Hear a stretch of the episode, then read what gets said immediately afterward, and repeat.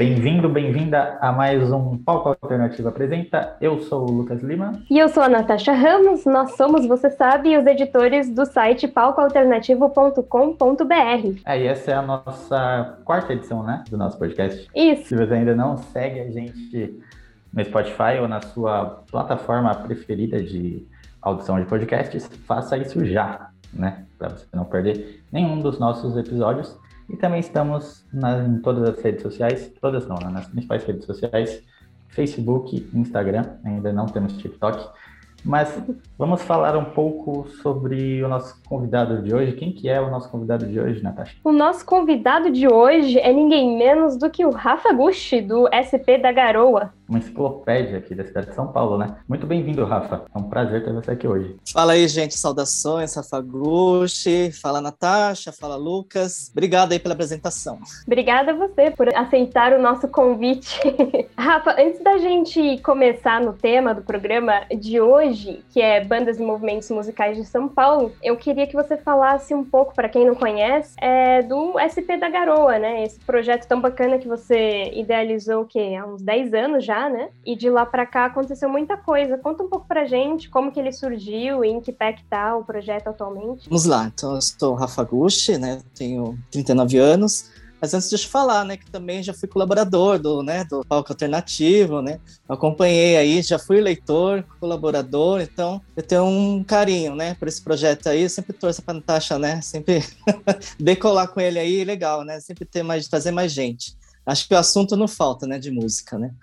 Bom, vamos lá. É, como falando de música, né, o nome do meu projeto é São Paulo da Garoa, né? Já para começar, São Paulo da Garoa foi inspirado numa música, né? Tem o São Paulo da Garoa. São Paulo da Garoa, São Paulo que terra boa.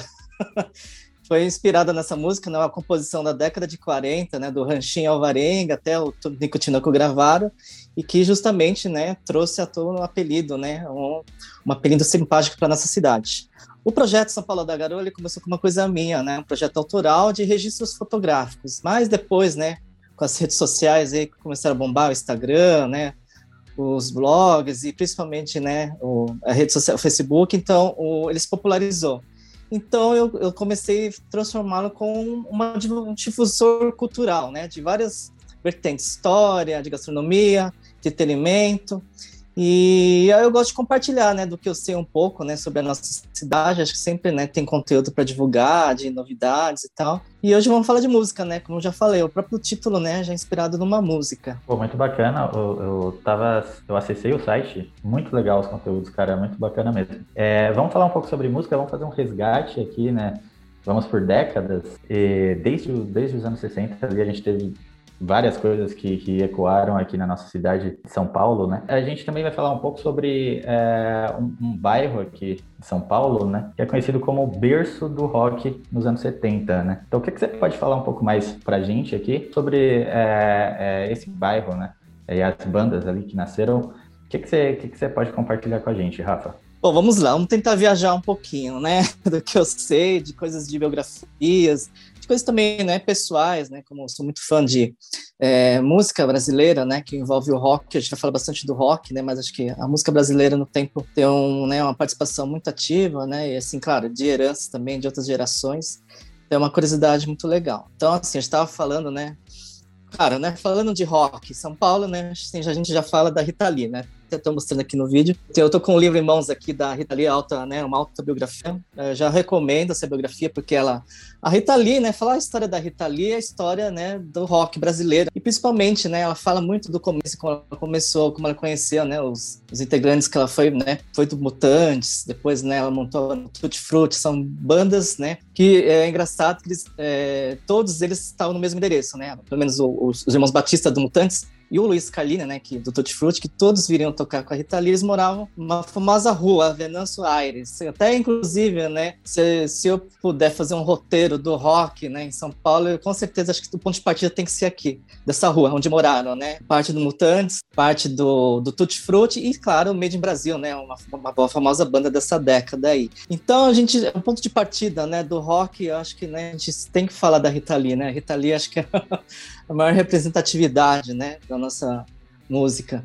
E, claro, assim, né, fazendo um resgate um pouco, né, como ela começou nos Mutantes, né, eu quero só fazer uma contextualização, né? Porque antes né, da década de 70, na década de 60, já havia uma efervescência aqui em São Paulo. Para as gerações que não sabem, ou né, é, se os pais contaram os avós, né, nessa época acontecia, era muito, era, famosos, os, os famosos festivais de música popular, né? Que passava na TV Record. E a TV Record era a TV master daquela época, né? Mais que a Rede Globo, inclusive, né? Na Rede Globo também tinha nesses festivais, mas a Record concentrava. Então, o teatro, né? Era tudo gravado em teatro naquela época, né? Até antes, né? No começo dos anos 80, é, não existia muito outros espaços, né? Hoje, claro, né? Tem uma indústria, entretenimento, mas naquela época, imagina, na década de 60, era tudo em teatro. Então, tinha o famoso teatro, né? Da, da TV Record, e, inclusive, por isso que, assim, muitos artistas, né? Por mais que, ah, é, é o Caetano da Bahia, não sei o que, do Sul, mas muitos moraram do Rio, moraram aqui em São Paulo, porque eles justamente tinham esses festivais, eles queriam participar, né? E daí que, claro, como o Caetano e o Gil moravam aqui em São Paulo, então começou essa efervescência, aí trouxe o Tom Zé, a Gal e a Rita Lee meio que também foi, né? Porque a Rita Lee começou os Mutantes, os Mutantes foram do tropicalismo, né? A Tropicália. Esse movimento que foi inspirado no movimento que aconteceu aqui, né? Cultural em São Paulo, a semana de 22, né? O modernismo do movimento antropofágico. Então, você vê, as origens da Rita Lee já começa aí, que até no livro ela conta, né, que ela aprendeu a compor, né, nessa época inicial, quando ela conheceu Caetano, Gil. Os Mutantes foram a banda suporte do Gil, né, quando o Gil participava desses festivais. Mas, claro, né, é, a gente tem que fazer episódios episódios, né, vamos avançar. Aí nisso, né, a Rita Lee ficou famosa, Mutantes, aí, né, ela diz que foi expulsa, né, segundo o livro dela, então ela começou né, essa outra busca, tanto que foi que ela encontrou né, o, pessoal do Tutti Frutti que formou, e tem o álbum antológico, né? Eu acho que é muito por muitos, né? Quem faz música no Brasil, não só rock, né? Considera esse o melhor álbum, o álbum dos anos 70, que foi o Fruto Proibido, né? Rita Lee com Tutti Frutti, Fruto Proibido. Para quem não conhece, é uma discografia, discografia recomendável, sabe? Tem vários sítios como Ovelha Negra, né? É, próprio Fruto Proibido, esse tal de rock and roll. Luz Del Fego, é um álbum que marca a década, né? E, claro, projeta Rita Lee, né? Sempre para direcionar essa identidade dela, né? Mais solo. E, e, e, e, claro, Mutantes nessa época também já foi criando outra identidade, mas é legal que ela conseguiu desvencilhar um pouco, né? E assim, só para, né, ela acrescenta, ela fala que ela sente muito, né? Porque o Mutantes tem, né, essa fonte, bebeu da fonte da Tropicália, essa brincadeira, né, da, das culturas, né, também a introdução da guitarra elétrica, que na época da década de 60 até fizeram passeata contra a guitarra elétrica, vocês verem, né, que situação. então, a, a, Rita Lee é esse símbolo de resistência, né.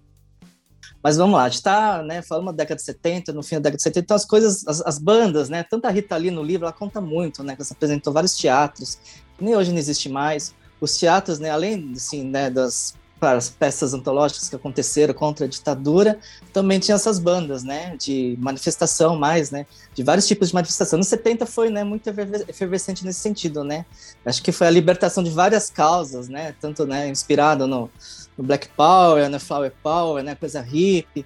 Então, a Rita Lee, ela meio que absorveu, né, foi absorvendo isso daí e trouxe aqui. Então, assim, é, ainda o mercado, né, voltado para os teatros. Eu vou falar só um pouquinho do Teatro Lira Paulistana, né, que foi um ponto cultural, né, que deu marco, que muitos, né, músicos, artistas se encontravam lá, e, e, até assim, pessoal né, do, do punk, que, né, que a gente vai citar aqui o, o Clemente, o João Gordo. Mas assim, eles tinham, ainda eles eram adolescentes, tinham essa busca, e, e, e o ponto de encontro foi o, o Leira Paulistano, que era lá em Pinheiros, né, Praça Benito Calixto. E ali surgiu a famosa vanguarda paulista. Quem eram os músicos? Era o Arrigo Barnabé, Itamar Opção. Muitos rostos, né? São famosos porque eles fizeram programas, eles viraram atores, né? O programa Ratimbu Infantil da TV Cultura. Mas antes, né? No anonimato eram músicos, como o pessoal da Língua de Trapo, o Premeditando Breca, o famoso Premê, a própria Nausete, né, uma cantora famosa. Então, é, foi um último momento, né, de que os teatros ainda tinham essa importância, né, não tinha essa estrutura, né, de casas de shows em São Paulo, era tudo em teatro, né, o Teatro MASP era conhecido, tinha os, né, os, os próprios teatros também eram lugar de, de gravação, né, das, das televisões daquela época, né, e o Teatro Liria Paulistano, então, foi um teatro meio alternativo, vamos dizer assim, né, juntou uma galera mais cult, é, então, e até assim, ó, o pessoal, né, que se juntava lá, a Elis Regina, né, ela também elogiava muitos músicos, né, que vieram do Lira Paulistana. Claro, depois, né, ele continuou, né, funcionando nos anos 80, até agrupou também o pessoal do rock brasileiro, né, nos anos 80, mas só para finalizar aqui, então, é o último momento, né, e assim é um momento também de inspiração, né, você vê, a Tropicália também era, né, inspirado lá na Semana de 22, o modernismo, do Oswald de Andrade, o Lira Paulistana, né, que é título de um livro do, do Mário de Andrade, né, inspirado também nesse, nesse movimento antropofágico. Legal, Rafa, agora mudando é, de década, já a partir ali dos anos 80, né, alguns endereços também ficaram marcados por serem frequentados por pessoas, né, de determinados grupos, ou como se dizia por aí, as tribos musicais. A gente ainda usa isso, gente? Tribo? Ou é muito cringe? Ah, cringe.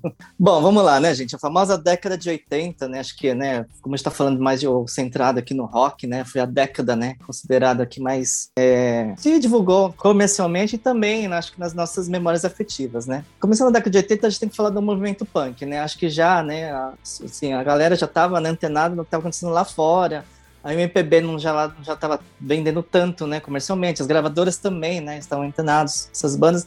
E falando aqui em São Paulo, né, claro, aqui o berço do punk, né, surgiu aqui com o pessoal da periferia, né, Carolina do Norte, onde que né, morava o Clemente dos Inocentes. E os lugares também, né, surgiram os pontos onde esses punks se encontravam, né. Eu acho que pode citar o mais famoso foi a Galeria do Rock, que ela estava se tornando uma galeria do rock mesmo, né? Porque a origem da galeria era, era lojas comerciais, mas claro, né? Naquela época os shopping centers já estavam, né?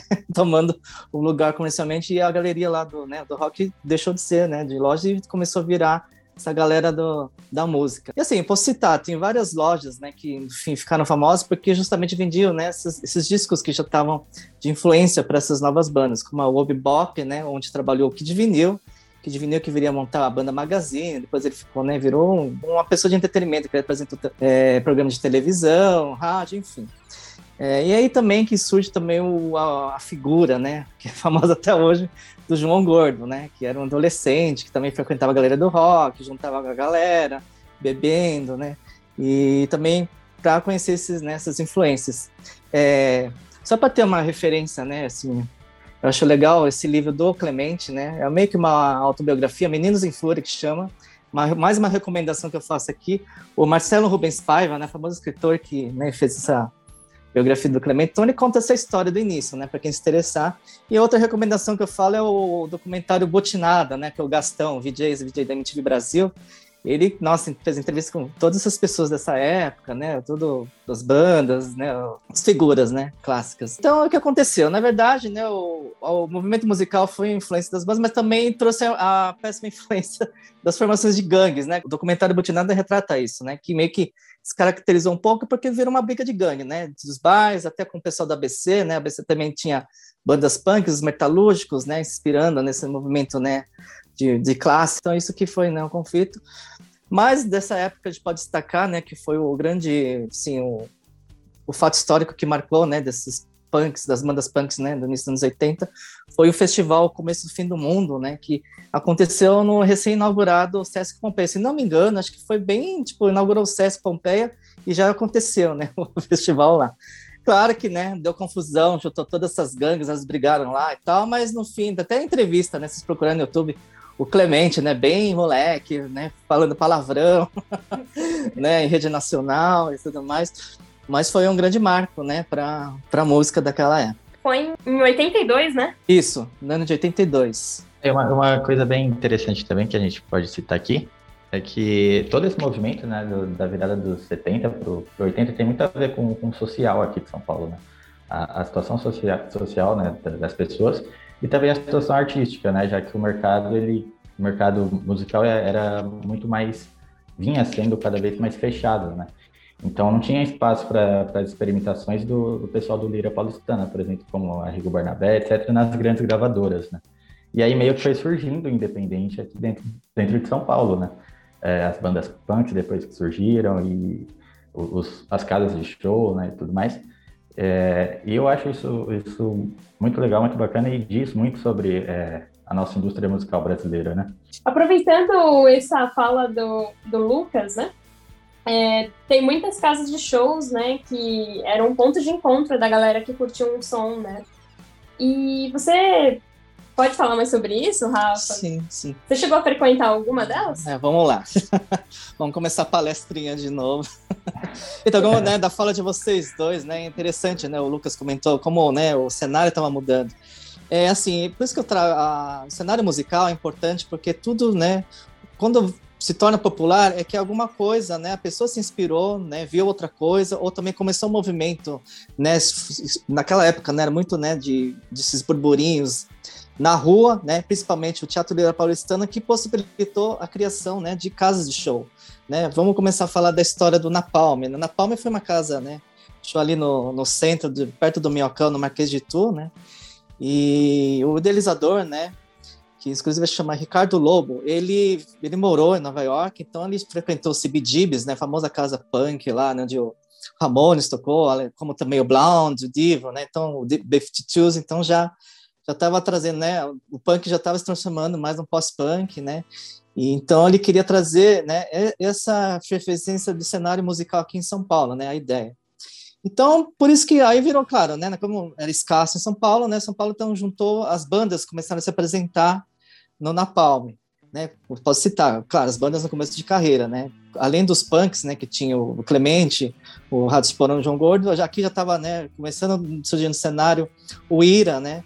Como o Nazi, né, ele, na verdade, ele não tocava só no IRA, ele também tocava no Voluntários da Pátria, que é uma banda alternativa da época, o Fellini também, do Cadão Volpato, que ele virou jornalista, as Mercenárias, né, a baixista Sandra Coutinho, ele era, era casado, morava com o Edgar Scandor, e o próprio Edgar Scandor, nessa época, ele tocava na Mercenárias, ele tinha o IRA, e também tocava no Traje Rigor do Roger, né, pra você ver como o Traje Rigor naquela época, né, era um outro contexto, né, também os outros integrantes também eram né, assim, membros importantes, né, do, do cenário. Então virou essa efervescência, tanto, né, que assim, claro, tinha as bandas de São Paulo, né, já familiarizado aqui. Isso também foi oportunidade para as bandas que estavam surgindo em outros estados, né? Isso, isso foi legal, o, né? Esse, esse radar não estava só em São Paulo, estava também, né? O pessoal de Brasília, do Rio, do Sul. Então, por isso que eles se encontraram aqui, né? São Paulo foi importante isso porque abrigou essas bandas de outros estados tanto, né, por exemplo, próprio tem um documentário na Palma, vocês podem procurar no YouTube, né, foi idealizado pelo canal Biz, né, de assinatura, ele entrevista, né, que o Legião Urbana teve uma temporada que morou aqui em São Paulo, o, o Capital Inicial, naquela época o Dinho, né, tava, tinha o Louro Jones, que é um guitarrista, né, famoso, eles moraram aqui, né, com os irmãos da Ofeu, Felipe Lemos, moraram, eles tiveram uma temporada em São Paulo, é, o Plebe Rouge também, né, Felipe Seabra, então, você vê que, né, foi é um caldeirão, um burburinho, também, eles também trouxeram as influências, né? O pessoal de Brasília tinha um pouco mais de vantagem de São Paulo, porque eles eram filhos de, né, de baixadores, né? Então viviam, os pais traziam os discos, então já estava nessa, né, nessa influência mais do pós-punk. Né, tanto que você pode, né, comparando, né, o Legião Urbana tem uma pegada mais pós-punk, inspirado no, no, rock britânico, né, dos Smiths, da, da Seals and the Benches, o Capital Inicial também, né, pegando muito mais, né, dark, da Joy Division, então, isso, né, foi de, de encontro aqui com né, o que o pessoal estava fazendo aqui. E o legal do Napalm, né, que o, né, eles, é, naquela época, imagina, né, a gente não tinha nem celular, o, o, o, o, proprietário, né, ele tinha, ele gravava as apresentações, então foi uma, foi assim, ele também era meio é, videomaker, né, que era, era a modinha daquela época, né, hoje, né, o YouTube, naquela época, o videomaker, né, era, era o, o, né, a coisa mais, ah, né, mais avançada é legal. Então ele filmava, ele tinha uma câmera VHS que filmou muitas dessas apresentações aí. Então isso foi o único registro legal, né? Aí avançando mais um pouco, né, na Palma que era no centro, a gente tem o famoso Rose Bombom, né, que foi aí, cara, já, né, já na Oscar Freire, né, outro, né, pegando mais a playboyzada aí, é que é legal citar o, o empresário Ângelo Leusa, né, que foi uma figura muito importante aqui em São Paulo, considerado é um empresário, né, do entretenimento, tipo como se fosse o Facundo Guerra dos anos 80, né. Ele foi muito importante, né, o Rose Bombom, então, assim, trouxe esse conceito de danceteria, né? O novo espaço de entretenimento. Então as pessoas, cara, se juntavam lá. E as bandas também, né? Eram, é, a gente não tinha assim, nas né, bandas, porque a gente pensa no, no exterior, ah, faz turnê, né, pelo país, não tinha essa estrutura.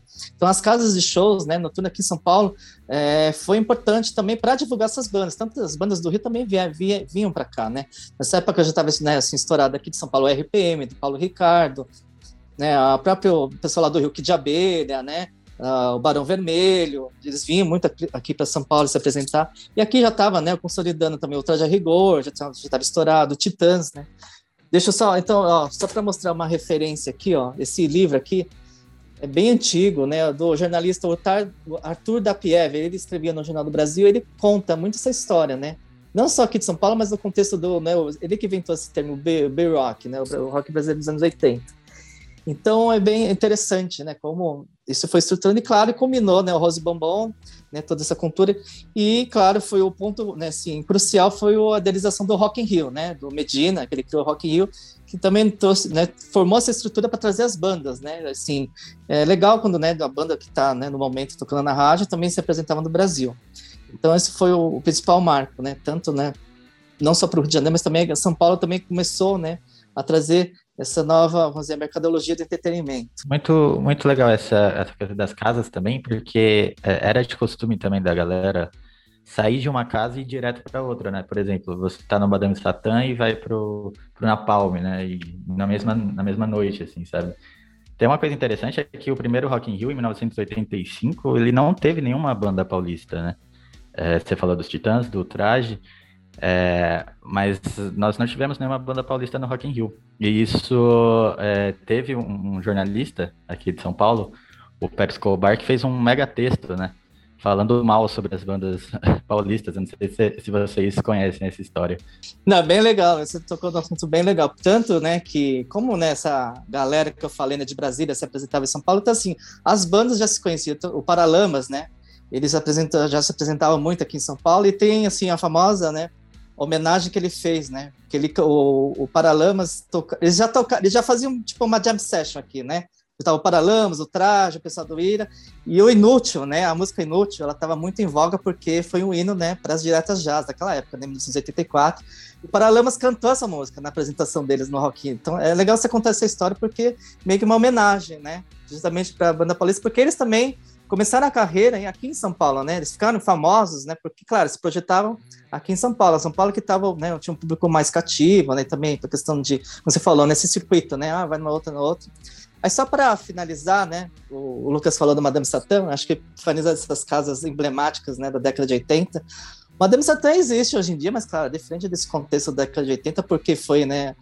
Foi um espaço multicultural, além da música, né? Tinha performances, o teatro. Então, nos anos 80, né, foi como o Lucas falou, foi uma cultura que do, do experimento, experimentação, né? Foi muito importante, claro, muitos artistas se expressavam de, né, do seu jeito. Tipo, no Madame Satã foi famoso, tinha a, a, famosa travesti, né? A trans, a, a Claudia Wander, né? Que fazia a famosa apresentação nua, né? Tipo, mostrar o órgão sexual dela e jogava groselha nas pessoas, sabe? Dentro de uma banheira tinha umas performances, sabe, de teatro ali, sabe, né, até eu já vi várias entrevistas, o João Gordo, né, frequentador, trancava as pessoas numa grade, sabe, deixava no escuro, e claro, as bandas, né, muitas bandas se apresentaram lá, né, o, até o próprio Cazuza, né, como você falou, o Cazuza ele gostava de vir para São Paulo justamente porque ele sabia que tinha esse circuito, né, São Paulo tinha esse circuito, né, você podia ficar pulando de um, né, de uma casa e outra. Então, só para fechar, acho que o Madame Satã, acho que foi, né, a casa que mais durou aí, que muita gente né, comenta, as bandas, os músicos, né? Depois também procura no YouTube, já tem vários documentários falando né, dos tempos áureos da Dama de Satã.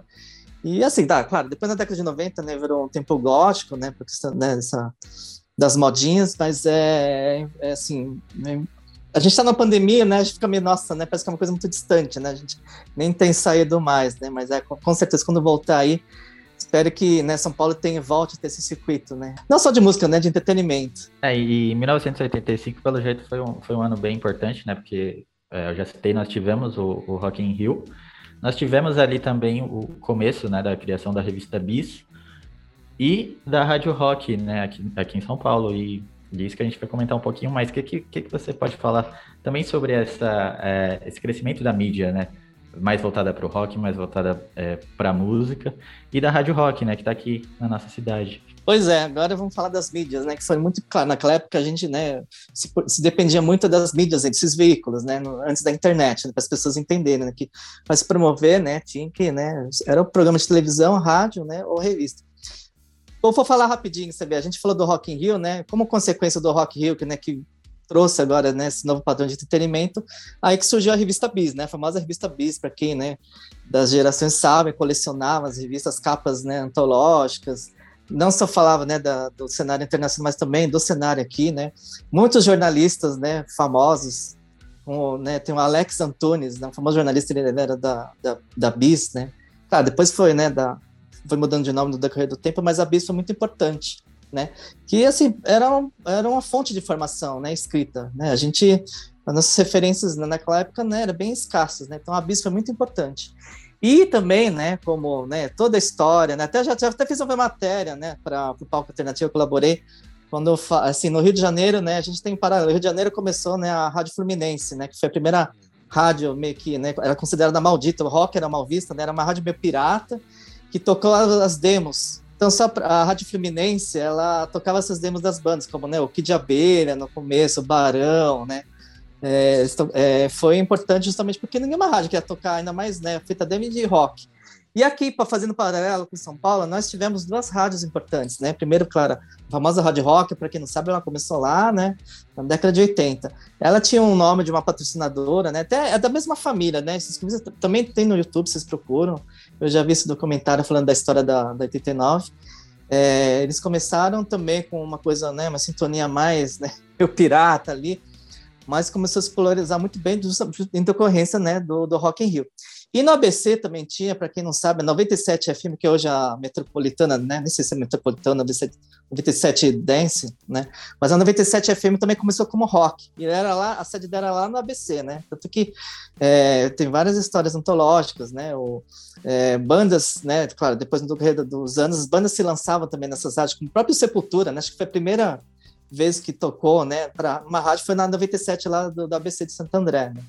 Então, as rádios foram, foram muito importantes. Claro, não só também para né, quem fazia música aqui, as bandas, como também né, tocava essas músicas que não se via, né? Imagina, hoje a gente é muito mais fácil no Spotify, né? Qualquer música, as, as novidades, né? As rádios que traziam. Então, os radialistas foram muito importantes também, né? Eles eram, né? Essa, também esse, esse pesquisador que filtrava aqui, né? Eles também estavam antenados, né? Assim, da, da minha geração, né, dos anos mais, eu acompanhei mais dos anos 90 a Rádio Rock, eu tenho memórias, sabe, do que até hoje estão lá, né, a Luca, né, a Luca Salomão, ela começou adolescente e tudo, né, o Zé Luiz, né, que ele também, ele apresentava um programa na televisão, ele também era famoso em 89. Mas assim, é, aí, claro, né, gente só para finalizar, 89, né, até uma época deixou de ser rock, né, foi aquela polêmica, não sei o quê, e no fim, isso é, né, é o DNA deles, não podia ter mudado, né, tanto que voltou, você vê, tem público. O rock, né, como já a própria Lucas Salomão falou, o rock sempre vai ser, né, aquela coisa paralela, nunca vai ser mainstream, né? Sempre vai ter, né, assim, as pessoas vão ouvir rock. Então, acho que é, o rock tá, é, para quem gosta, sempre vai ouvir, né? Acho que tem que pensar desse lado mesmo, né? E pensar no seu público cativo. Além dos rádios, a, a gente também tinha as emissoras de televisão, né? Que eram muito ali importantes é, musicalmente e é, a gente está falando ali o que da TV Cultura, né? Fala um pouco mais sobre isso, Rafa. Então, né, falamos da revista, né, do impresso, da rádio, da televisão, claro, né? Acho que o principal veículo, né, dos anos, né, naquela época, difusor, né, de todas essas bandas, né, e tudo mais. Claro, a Rede Globo já se tornou o padrão Rede Globo já na década de 80, mas vamos falar aqui do, né, do, aqui de São Paulo, né, a TV Cultura foi muito importante, a TVs regionais, é, Cultura, Gazeta, só para citar aí, né, falando de novo, né, o, do, do Sesc Pompeia, por que né, tô falando de novo? Porque na, no começo da década tinha um famoso programa Fábrica do Som, né, do Tadeu Django. O Tadeu Django também, conhecido videomaker, entrou na publicidade depois, mas ele, esse programa é programas auditórios, né, que foi meio que introduziu, e ele era gravado no teatro do Sesc Pompeia. Você vê mais uma vez, né, o, o cenário era o teatro, né. Você vê como foi, import, é, foi importante esses teatros, né. Então, nossa, ali também, é, o Tadeu Django, ele gostava também de juntar no caldeirão dele, né? Esse caldeirão, efervescência cultural daquela época. Imagina, anos 80 foi muita né, efervescência, tinha vários, né? Ali também, aí é que a gente viu na televisão o pessoal da Vanguarda Paulista, né? Se apresentando lá, o Barrigo, o Itamar, né? Apresentações emblemáticas. Até, né, grupos de teatros famosos da época, né? O pessoal lá do, né, do Rio Asdrubal trouxe o trombone, né? Da, pra quem não conhece, né? Que é o grupo que, que vê a Regina Casé, Luiz Fernando Guimarães, eu vi do Mesquita antes de né, fazer a Blitz, a Patrícia Travas. Eles tiveram uma temporada em São Paulo, né? É legal. Então eles se apresentavam lá também, né? No programa do Tadeu Django. É, enfim, aí todas essas bandas dos anos 80, famosas, né? O Ira, né? De novo, o Ira, Titãs, né? O, as Mercenárias, daí também esse pessoal de Brasília, né? O Capitão Inicial se apresentava lá, o pessoal do Rio também via, o Barão, né? Inclusive, né, a TV Cultura, né, tem, mexe, tem esses, né, especiais de aniversário mostra, né, essas, essas apresentações, as gravações do, da Fábrica do Som. Aí também na TV Cultura a gente pode falar, né, o Kid Vinil, né, como eu falei, né, o Kid Vinil se tornou uma figura pública, né, porque ele transitou em vários meios, e também foi famoso na televisão nessa época, ele apresentava dois programas legais, né, o São Pop, que apresentava o videoclipe, né, pra gente, o videoclipe estava se tornando, né, lá fora, nos Estados Unidos, né, o circuito internacional já era uma linguagem, né, meio de linguagem de principal divulgação, aqui a gente estava, né, absorvendo. Então, São Pop passava, né, esses videoclipes, e o, e o, o, o Kid Vinil também teve o seu programa de auditório famoso, né, o Boca Livre, também era filmado, lá, se não me engano, lá no, no, no Sesc Pompeia, né. Então, como o Kid Vinil era músico, então, claro, né, era a galera amigo dele, ele levou muita gente que estava começando, né, lá. Inclusive, eu já falei, né, da, da Marisa Hort, né, para quem não conhece, ela começou numa banda Lune, que tinha o Theo Werneck, claro, depois ela tinha uma, ela casou com esse negócio do teatro, porque ela, né, ela fez teatro. Tinha a banda Vexame, que até o André, né, Abujan, ele era também dessa banda aí, né, transitava nessas linguagens, então foi muito importante aqui, né. E para finalizar, né, para quem, né, acho que com certeza, né, lembra do Clip Trip, né, do, da Gazeta, o Beto Rivera, que até hoje ele trabalha lá na Gazeta, parece que ele é o diretor geral da Rádio Gazeta lá, mas o Beto Rivera, né? Para quem acho que o pessoal mais das antigas vai, vai se lembrar do Beto Rivera. Beto Rivera praticamente foi o nosso primeiro VJ, para mim, sabe? Ele ele tinha esse programa de videoclipes, nós muitos videoclipes, né? Assim, que de, de novidade até, né? Bandas do, do, do, circuito internacional, o Beto Rivera que apresentava, né? Ele era meio tinha uma pegada mais cômica, né? Até a, a música famosa, né? Quando falo de Cape Trip, as pessoas lembram da música da abertura, né? Que é uma música tipo do do Bomb the Best, né? O Beat This. Depois as pessoas procuram aí nessa música, quando toca, a pessoa lembra, ah, né, o programa lá, o Cape Trip, é bem legal. Ele, ele tocou muito também no, nas casas noturnas, as pessoas gostavam de dançar. E só para fechar, né, falando do Faustão, né, hoje o Faustão foi muito falado, né, que ele voltou para a Band, né, para as pessoas que não sabem, o Faustão começou também né, na televisão com programas de auditório, uma coisa bem libertária, anos 80, né, aquela coisa também, né, do, com, do, do contexto das diretas já, né, então as pessoas tinham, estavam, né, o, o poder da expressão, sabe, sem, sem censura. Então, ele, né, o famoso programa Perdidos na Noite, que começou na Record e acabou na Bandeirantes, né, a Bandeirantes foi bem famosa, então, e ali as bandas, né, do rock nacional já estavam na efervescência, todas as bandas se apresentaram, pode imaginar todas as bandas, sabe, do Sul, Engenheiros, né, Nenhum de Nós, aqui de São Paulo, do Rio, né? Até do pessoal do Nordeste lá, Camisa de Vênus. Toda a galera, meu, o pessoal de Brasília, todos se apresentaram no Perdidos da Noite. Então, por isso que muita, né, esse pessoal, essa geração 80 tem muito apreço pelo Faustão. E agora, chegando nos anos 90, a gente, você falou, tá falando de videoclipe, e a gente não pode deixar de falar é, nos anos 90 do surgimento da nossa querida MTV Brasil, né? Que foi é, criada exatamente nesse ano, 1990, né? É, inclusive, a sede da, da, da, emissora era ali no Sumaré, né? Na Afonso Bovero. Pois é, né? Você vê como a história, né? A evolução da história, essa cronologia, nossa viagem, né?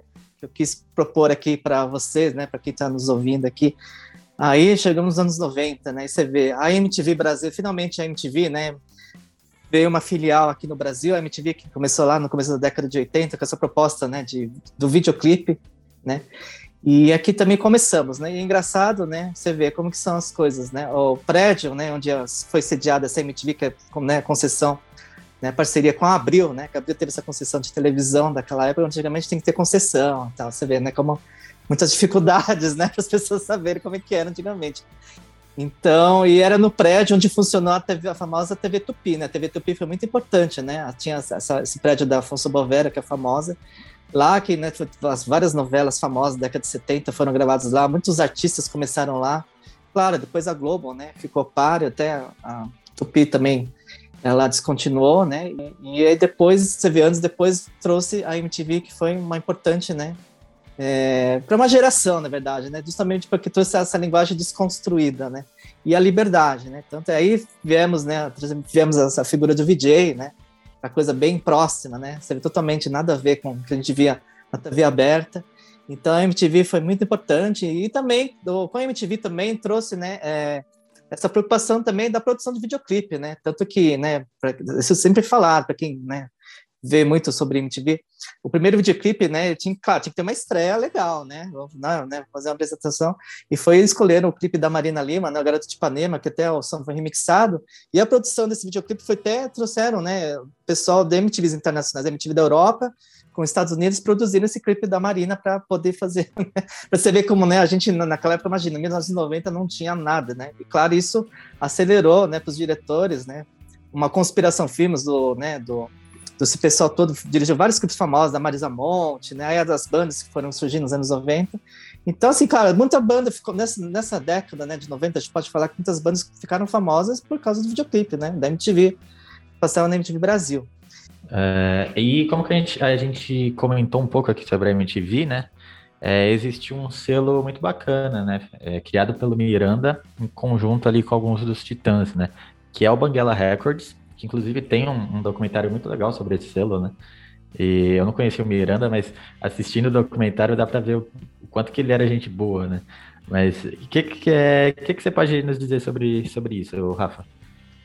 É, pois é, né? Saber como, né, a movimentação, né, de quando as coisas, né, desse cenário artístico, né, vai trazendo tantas coisas. Como a gente falou do Rock in Rio, né, trouxe, né, as, a, a, coisa do, da revista, da rádio, televisão movimentou, e a MTV trouxe, né, essa essa nova demanda de bandas, né? E é engraçado, o Bangala Records tinha uma parceria com a MTV, justamente proposital, né? E o, o Charles Gavan e o Nando Reis, né? Foram os produtores, e o Miranda também, né? Que ele entrou no cenário. Ele é famoso porque meio que foi um olheiro, né? Tipo, vocês, vocês, terem uma noção, né? O, ele trouxe o Raimundos, né? Raimundos gravou o primeiro álbum, né? Essa produção da Bangala Records e também trouxe lá de Recife o Mundo Livre S.A., né? É do Fred 04, também pensando no, né, nesse movimento, que estava começando a ler com Chico Science, né, o Mangue Beach. Ele não Isso. era um olheiro, né? Ele era o cara, né? Sim. ele olhava assim é... e falava... Ele tinha o dedo de ouro, onde ele tocava, Sim. era sucesso. Não, Miranda foi muito importante depois, né, do, teve aquela, né, o cenário do, de Minas também, né, ele também parece que produziu Skank, os primeiros discos, né, do Skank, enfim. É, então é muito legal você ver, né? Essa galera, assim, como, como né, de novo falando, nos anos 80, né? Por causa das casas noturnas, as pessoas vinham aqui, né? Bandas de outros estados vinham aqui nos apresentar, e essas bandas também passaram essa temporada, né? O Raimundos, né? Como de carreira, ele ficou aqui muito tempo aqui em São Paulo, né? Então é isso que é legal, você vê, São Paulo sempre abrigando, né? Essas. Né, começando o burburinho né, do novo rock, né? Tanto que o Raimundos estourou, porque o Raimundos acho que casou o, aquela coisa da influência externa, né? Foi uma coisa meio antropofágica, né? Nos anos 90 era a moda do grunge, né? Você vê as guitarras do grunge, né? E condensou com a mistura da, dos ritmos do, né? Principalmente nordestinos, né? Do baião, né? Do forró. E, e, nossa, o Raimundos, assim, eu né, fui dessa geração, nossa, eu gostava muito do Raimundos, né? Foi bem legal. Aí, indo mais adiante, né? Te falando do Miranda e tal. Outro também, né, produtor que a gente tem que falar, né, famoso nos 90, foi o Rick Bonadil, justamente porque ele, né, o cara que já, tipo, ele produzia já o, o Mamonas Assassinas, né, que foi a banda boom dos anos 90, né, para quem acho que viveu essa, essa, geração vai, vai se lembrar, né, porque eu fui no show dos Mamonas, né, eu falo com muito gosto, tive o privilégio de ir, realmente os caras, não, até a Lucas Salomão, né, quando ela fala também dessa, dessa época aí, né, que ela já estava começando a trabalhar em rádio, ela falou, meu, Mamonas é uma coisa muito instantânea, sabe, é uma coisa que nunca mais aconteceu começou a tocar, mas já fez sucesso. Você vê como que o. Isso foi né, a mão do Rick Bonadil. Por que eu tô falando do Rick Bonadil? Porque o, o, ele produziu uma Mamonas antes de ser Mamonas, né? Quando se chamava Utopia. Eles queriam ser uma coisa meio titãs, né? Essa coisa da urbana. E o, o Rick Bonadil falou: Meu, como ele né, já conhecia, ele já tinha essa. É, já era bem íntimo deles, né? Conhecia já no dia a dia.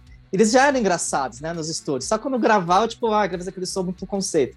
E o Rick Bonadil falou: Meu, vocês são, né? Vamos virar a chavinha aí? Não sejam vocês mesmos, como a gente aqui, né, nos ensaios? Meu, aí pronto, né? O Jim começou aquelas né, sátiras das letras, né? O Vira-Vira, né?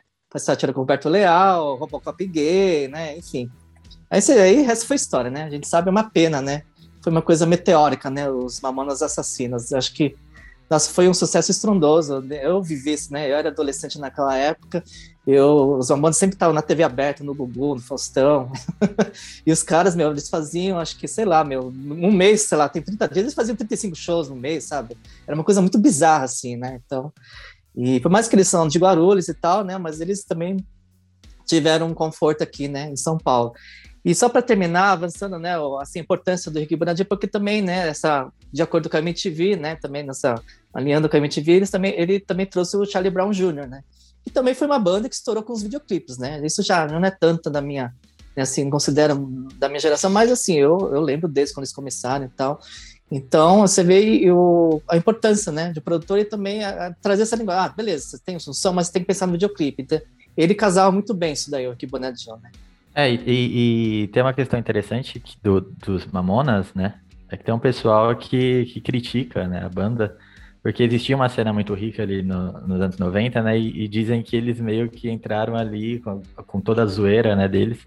Porque depois é, é, do, dos Mamonas surgiram várias outras cópias, né? Dos Mamonas, né? E, e aí disseram que desandou ali um pouco o rock, né? Mas uma, uma coisa interessante que você falou do, do Charlie Brown Jr. também, da, da figura do produtor, né? Muita gente não gosta do Rick Bonadio, né, por exemplo. Mas o Charlie Brown, eles começaram é, com músicas em inglês, né? E eles não tinham tanto sucesso. E depois de uma produção maior ali, acho que até, não sei se foi um conselho do, do Rick ou do Miranda, acho que foi do Rick, né? Que eles começaram a, a fazer música em português e foi um estouro, né? Então, falando, né, do, você comentou dos Mamonas, né, que as pessoas tinham meio que ciúme, preconceito, né, tanto eu, você falou, eu lembrei, na época, a capa da Veja, né, a Veja ainda era uma, né, grande revista importante, né, as pessoas assinavam. Eu nunca esqueço, eles fizeram uma capa com esse estouro dos Mamonas, a Veja fez uma capa assim, né, volta à cultura do trash. a Veja com as capas polêmicas, né? Então, não, né, agora os, os adolescentes estão com tudo do trash. Então, classificou né, os mamonas no trash. Mas acho que eu, eu gosto de Mamonas porque pegam no humor, né? Como a Rita Lee sempre falava, né? Ela sempre gostava das músicas que tinham humor, né? Tudo bem, ela, né? Ela tinha uma apatia com essas bandas muito assim, que né? Ah, é muito cópia, né? Do estrangeiro, não agradava. Então a Rita Lee sempre simpatizou muito, né? Inclusive com o Dinho, o pessoal lá. Ela, né, você falou, o legal dos Mamonas é o humor. Como o Titãs também, né? O Titãs até chegou a regravar, né? As músicas depois. Mas o legal dos Mamonas é que eles tinham essa coisa da irreverência, né? E era uma, um certo orgulho em ser tosco, assim. Tipo, eles tiravam um barato, né, do, da galera que se levava a sério. Então, tipo, mano, a gente não se leva a sério. Olha só, a gente canta em inglês tudo errado, é tudo de propósito, sabe? Era a proposta deles. Money que é good, nós não have. Mano, olha essa frase. Tipo, é genial, sabe? Então, só comentando, né, que nem, só para passar um pouco da experiência, né, assim, é inesquecível. Eu fui no show, eu assisti um show dos Mamonas, foi lá em Sorocaba, né, no, ainda, você vê, né, em 1996, 95, ainda não tínhamos, assim, a estrutura de casas de shows, então os shows aconteciam em clubes, né, tanto que no ABC, né, sou da ABC, acontecia muitos shows lá no clube era maçã, né? Que era, meu, era um clube para fazer formatura, não para show, né? e lá tinha vários festivais de rock, né? Os Mamonas se apresentaram lá, mas eu vi no clube recreativo. E assim, ah, pegando o que a Natasha falou, né, dessa reverência, o Dinho, eu acho que foi o primeiro stand-upper, né? Ele fazia um stand-up, assim, se, né, se a gente for é, descrever, porque o show era muito assim, né? Eles ficavam direto no palco, não saíam, e cada entre música outra, ele fazia piada, né? Tem umas coisas, claro, combinadas, coisas improvisadas, mas, meu, ele não parava. Eu, eu, sabe, acho que isso fascinava, porque você vê, os Mamones atraíam muitas crianças, né? Tinha muita, imagina, naquela época não, né? tinha muita criança naquele, assim, eu já tinha 16, acho que 15, 16 anos, mas eu lembro que tinha criança ali, né? Eu era criança. eu lembro das é. músicas. Meu irmão cantava é, direto. Então, eu, eu você vê, mas como, né? tudo era possível ainda naquela época, né? Então, assim, eu, e, claro, tinha aqueles, eles também tinham preocupação com os figurinos, né? Com as coisas meio, né? Vinha vestido de, de, de bicho. Aí do Robocop, Robocop gay ele vinha mesmo, né? De Robocop. Então, e assim, é uma sincronia também com o pessoal da banda, né? Era bem legal. O, o, o Júlio, né? Acho que é o tecladista também. Acho que ele era ator, né? O Júlio, né? Então ele também fazia as dublagens ali. Meu, era, putz, assim, é, para quem viu o show vai concordar comigo, sabe? Que foi muito inesquecível mesmo, essa questão mesmo do, da reverência cômica. Ah, uma coisa que eu queria comentar é que o Rick Bonadil, voltando lá nele, tem uma certa polêmica em torno dele, que assim, lógico, ele. O dedo do produtor pode ser pro bem ou pode ser pro mal também, né? Eu lembro que tinha. Sabe, não, é, não tem uma história dessa? Tinha umas bandas que eram do underground, que se apresentavam no Hangar 110, tipo, sei lá, NX0. Eu acho que ele foi produtor do NX0, né?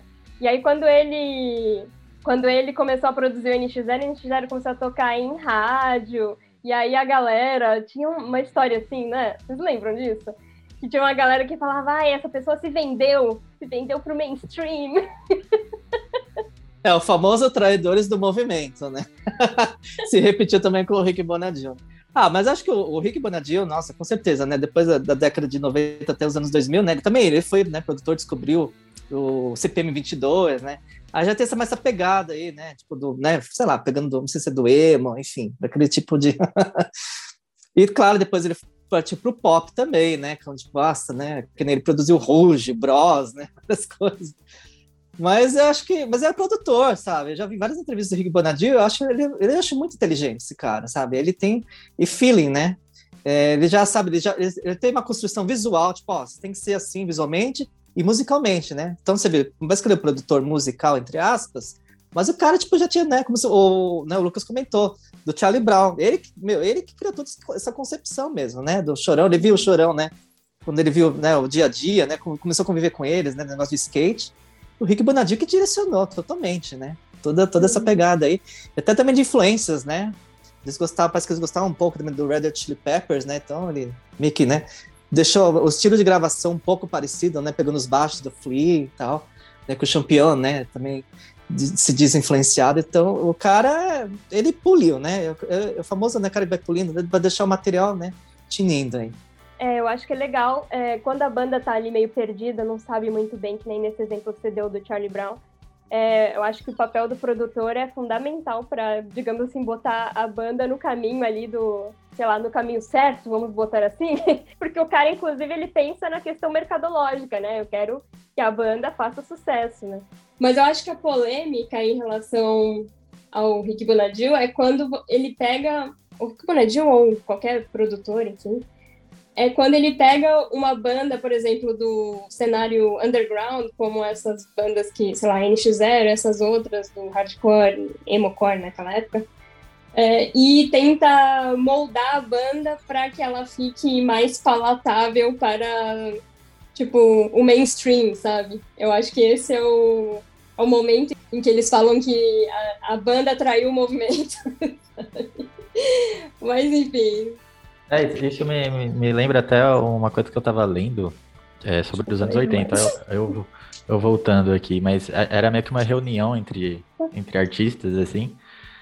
E acho que o, o, Renato Russo, acho que ele tinha comentado que preferia fazer shows, assim, menores, né?